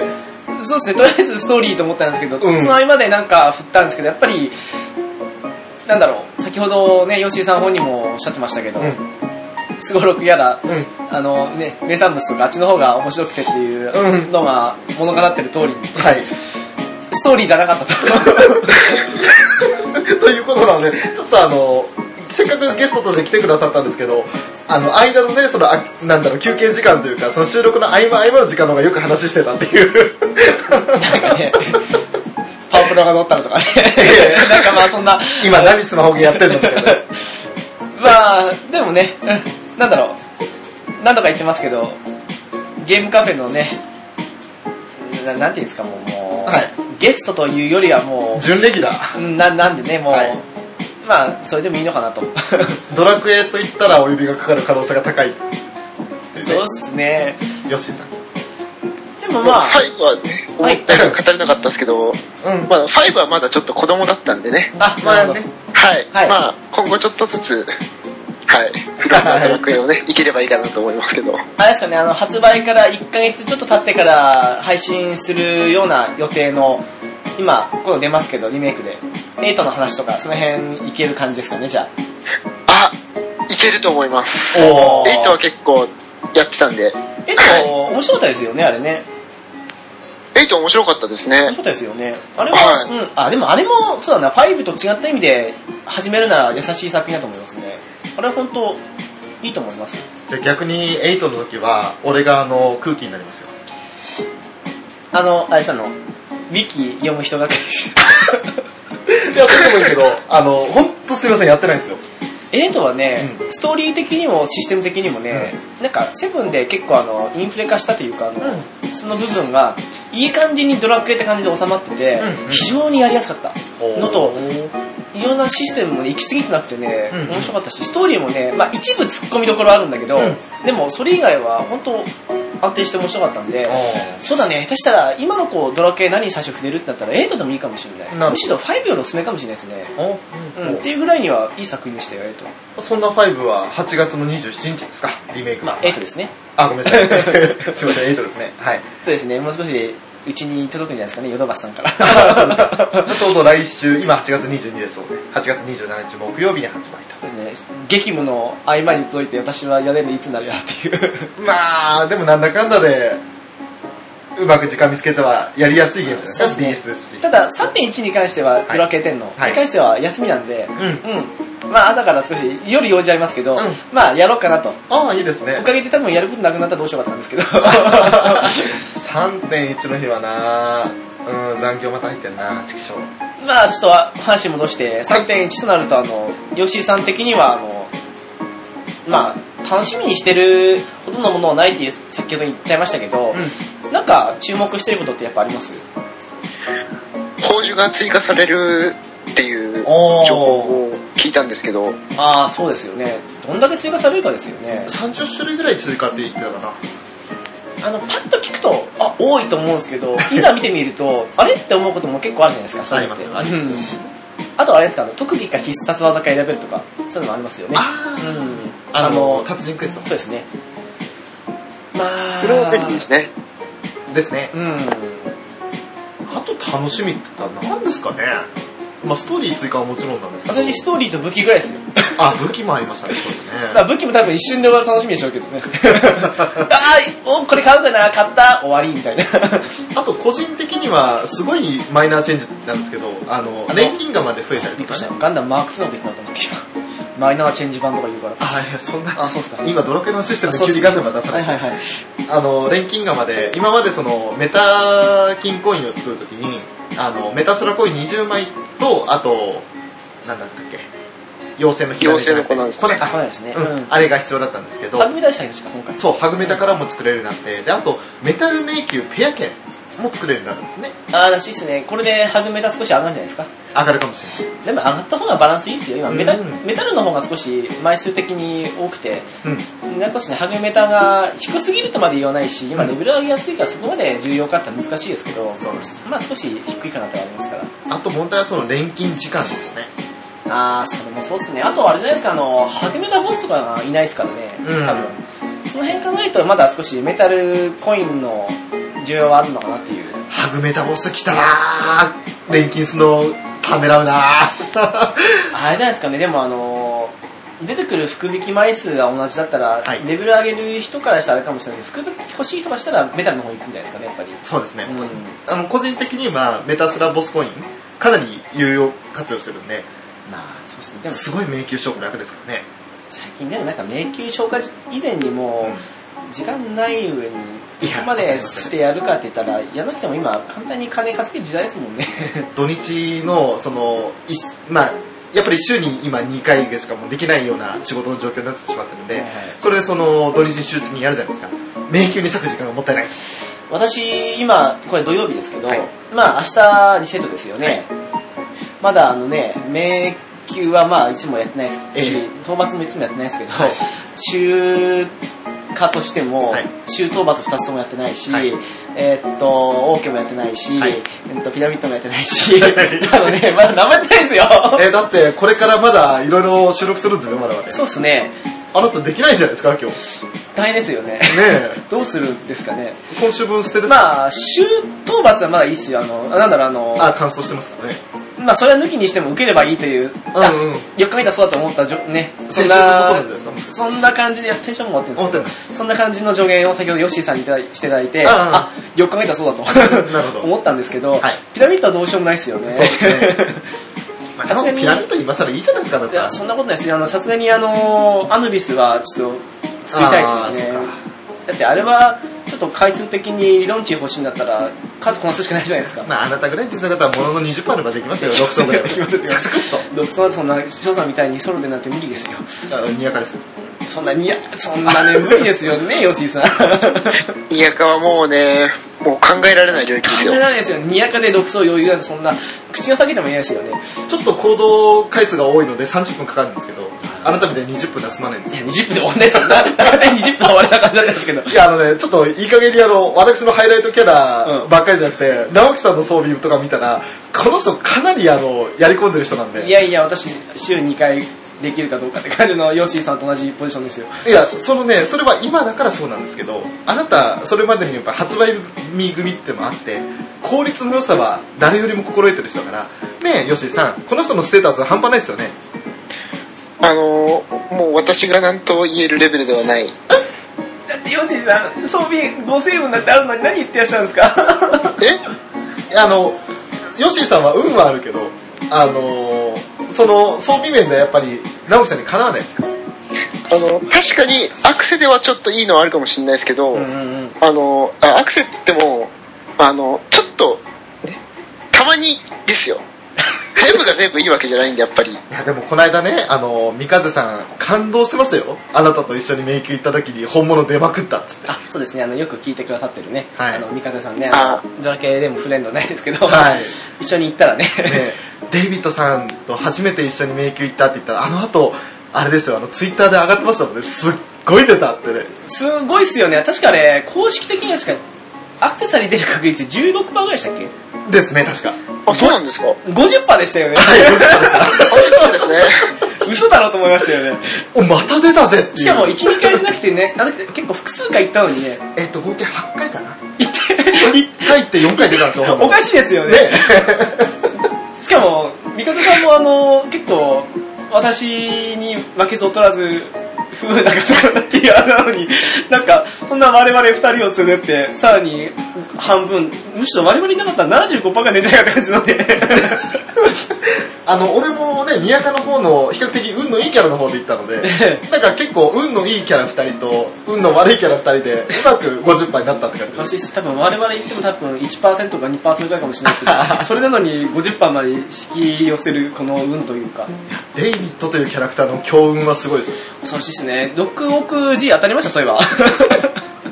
当たらなかったです。あー、やっぱり残念。かすりもしなかったですね。あ、普段使ってるから仕方ないですね。一番お金当たってほしい人なんですよ。あの、運はあるけどお金ないんですよ。どういうことですかねお金ないんだよね、確かドラケンだからね。お金がないんですよ、そうなんです。装備が買えないんです。なんかね、あの、まあ今収録前の話なんですけど、 はいはい2人で話した時に、あの、全財産100万ゴールドしかねえっつって、新しい武器買えねえって、僕もそう言いたいのに買えねえっていう話して、どうやったらお金貯まるだろうね、みたいな話をしたんですけど、ぜひ、あの、直樹さん何かアドバイスしてあげてくださいよ。なあなた、すごい金持ってるじゃないですか。な最近特に何もやってないけど、でもなんか本当に最近金入りますよね。それがおかしいんだ って。いやでも、直樹さんの場合は、あの、サブのね、道具職人が半端ないんで、最近道具もやってないですよ。やってないですんかあの、ダンプの方が多いですよ。あ、そうなんだ。うんじゃあ、もう今、本当一攫千金で。うん、結構、え試行回数上げさえすれば、うんもう、来るんで、来るというか、なんだろうな、人によるかもしれないですけど、例えばあの、100回やってうもん、 1回、一回しか来ないとかって場合だと1%じゃないですか。うん。でも1000回まで回すと、それがあの、結構、その段階まで来ると一気に当たり出すので、そしたらあの、1000回まで試行回数上げると1%の率は10%ぐらい上がるってこともないとは言えないんで、回数が少ない段階だとうん、パーセンテージにすると低いかもしれないけど、一定以上上げるとパーセンテージが上がる、その上がる部分が本当のパーセンテージと思えば、そこまで上げるだけの回数回せれば、その分金稼げるっていう考えですよ。何言ってるか分かんないですよね、ヨッシーさん。わからないです。運が良ければ10回やって1回来るかもしれないですけど運ない人というか運なくてもあってもあの一定の回数まで まあそんなもんですよえ、あの、あなた、職人の方で運使ってるから、アクセサリー出ないんじゃないいですや運ないっすよあの職人はもう運というよりもただの回数上げるだけの話です多少のコストとかはもちろんあると思いますけどうんか。とりあえず、職人を変えることから、ヨッシーさんは始めた方がいいですかどうなんですかねでも俺道具の時も結構稼いでましたよあと武器職人の時もなんだかんだ言って稼いでたけど最近やってないだけの話ですからねやり方だね。やり方だと思いますやり方ですねあと、職人じゃなくても、なんだろう、稼ぐ方法っていろいろあると思うんであー。う、んうん。個人的にはあの、日替わり討伐で私買わないですけど、はい。でも、買って、ほら、翔さんみたいに安定した収入っていうか、いう人もいる し、そうですね。うん、あと、なんだろうな、あのーひたすら畑を追求する人ももちろんいるだろうし、うんうんうん。あと、なんだろうな、それ以外、まあ、キラキラマラソンでいいコースを見つけて、うん。で、あの、ひたすらその、まあ、2キャラとかでそうですけど、ん連れてって、取ってっていう人ももちろんいるだろうしあ、まあ、自分のやりたい方法というか、それこそほら、あれこそ、本当実力そのものと思う、アイディアそのものと思うんですけど、うん。おひねうん。りのあの、写真コンテスト的なやつ、うん。あれってアイディア一つじゃないですか。そうですあれっねて。誰にでもできるわけじゃないじゃないですか。そうなんです。あれ自分の感性が認められる場こそだからね。あれをあの、職人すごくうまくてお金稼げる人が、うんあれで当ててくださいって言ってもできない人いると思うんですよ。そうですよねうん逆にね、職人できないけど、あれで当てる人いるだろうし、うんやっぱ結局自分の、なんだろう、得意というか、やりやすいと思うところで、うんで、苦にならない。それ続けても。っていう部分で探すのが一番じゃないですかね。コロシアムとかで稼ぐ人もいるかもしれないですね、もしかしたら。グランプリとかでねち。ょっとコロシアム、あれですよね、うんあの、うちのチームの団長がはいコロシアム好きなんですけど、はいコロシアムで金策できるんだったら、本当どれだけ素晴らしいことかっていつも言ってるんですよ。うん。うん、わかるわかると思う1位で500万ゴールドでしたっけ、賞金が。でもあれ取るにはそれ相応のね、装備がダメですからね。結局ね、元手が必要になってくるからね。なんか、それってあれですよね、あの、一定の装備支給枠の中から好きなのを選んで、うその中であの、勝ち抜こっていく、完全なあの、ほら、あの、選ぶその時の自分の思考と、あとうんうん PS だけで上がっていくって方が、逆になんかそういう、うん、のがいいのかもしれないですけど、あとはなんかどうしても金持ってる人が、もちろん PS も必要ですけどね、うん。っていう風になってしまうところもあるので、難しいですね。やっぱり人それぞれやり方、得意なやり方、不得意な時のやり方でありますもんね。 そうですね。今度来る発掘でしたっけあギれ、ルドうん。あれにしてもそうだし、あとそれに加えてね、その今言ったコロシアムはいはい。関連で、なんかうまくやれば、うまくやってうまく上手い人だったらうん、金策にできるっていうんだったら、なんか一通りの金策方法を揃うんじゃないかなって自分的には思ってるんですよ。あなるほど。うん、なんか発掘も多分、どういう風なあれになるかわかんないですけど、なんか FF7 的な発掘とかだったら、結構独自な勘とかスキルもしたと思うんで、おそういうのになるかわかんないけど、そういうのに加えて、その、コロシアム的な部分で金稼げる要素が少し増えになったら、写真コンテストもそうだし、職人してもそうだし、んうんなんか自分のやりたいというか、得意な部分を見つけて、稼げるいいゲームになるんじゃないかなと個人的に思ってるんですけど、お金稼ぎに躍起になってしまったら、ね、楽しみがなくなっちゃいますか感じらですね。ね。私はあんまり職人を、なんだろう、従らないというか、理由としては、あの、はい。つまんないってつまんないんですよ。おいや、ー一点どこまでやるのは楽しいんですけど、うん売りさばくまでの時はつまんないんですよ。なるほど。値段変えてその相場を取ったらとか、そういうの考えたり、めんどくさくて。競合して、うんね、よりあの売れやすくないように1ゴールドでも安くみたいなね、今は若干ねあの値段付け替えやすいんで前より楽になりましたけど、うんそういうのも好きじゃないとかあったりしてだからあのよほど欲しいものじゃないとが出た時じゃないととかって思うんですけど、んそれだけ今大体そこそこあるにはあるので、うんでそんなバカみたいな金払ってまで買うほどでもない状況でもあるので、うんある程度抑えて金貯めたままって状況が続いてるので、うんうん、なんか、そう考えるとね、ヨシーさんの金策の部分で言うなら、やっぱ自分のほやりやすい方法でってしか言いようがないんですよね。手始めに今討伐とかになるんでしょうけれど、うん。難しいですよねやっぱえねどれがいいっていうのは正解はないですもんねねー、ないでしょうね。もしかしたら思わぬところで思わぬ金策もあるかもしれないですからね。それこそほら、オーブの香水で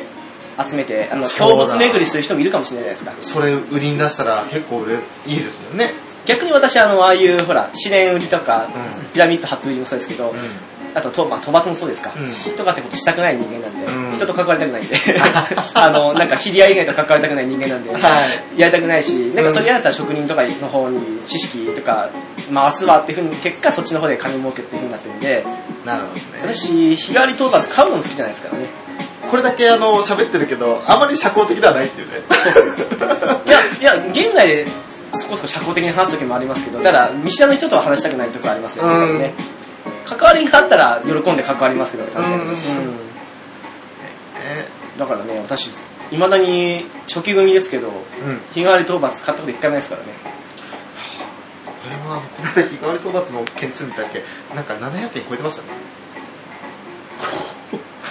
そんな にあの2年分ぐらいですか。うん、基本的にインしてるときは毎回討伐やってましたから。それを買う、買わない、買わないで自分のやつやるときもありましたけど、最初の頃は特にね。でもなんか700回超えてましたよ。すごいっすね。すごいっすね。すごいっすよ日ね。課でしたね、本当にね。いやでも、結局ほら、うん職人とか少し試した結果、なんか自分に向いてないっていうふうに思った上での、な悩んだ上っていうかそういう部分だと思うんでま、さにその通り。もう職人なんかできやしない、できやしない。でもそれで、あれじゃないですか、地道にコツコツ貯めて、数千万持ってなったらいいんじゃないですか。まあね、楽しみながらできてますしね。あ私の、レベル上げついそての。討伐ともやりたくない人間なんで、うだからやっぱりね、うんやっぱりそういう風に人それぞれだと思うので、ヨシーさんもやっぱり、まあね、今、我々、まあ、翔さんも今、難しいらしいですけど、難しいと思う、時間、難しいと思うんで、そこで、なんか、いいの見つけるのが一番かな。職人もね、結構、あの、最初無理と思いながらも、あの、徐々に上げて、あのやっていくと、見えてくるものもあると思うんで、やっぱり最初はあの、投資的な気分で、あの、赤字覚悟でやんないと、プラスになる要素までたどり着けないことが多いんで、職人は。うんだから最初マイナスだからってそこでやめるとやっぱりただの無駄な出費になりますしそこをプラスに変えてるかどうかと思いますねちょっといろいろ時間あったらやってみようと思います。意外と100万ってすぐたまんで一気に全部それに費やしてもいいぐらいだと思いますなんか保守的になるのもいいっちゃいいですけどそこであの特になんかその先を打開する策がないんだったらそこで勝負かけてもいいかなとそれは博打とは違うものだと思うんでまあ長くなりましたけどね そうですね。じゃあそろそろ締めに入りますかはい。じゃあ、締めます。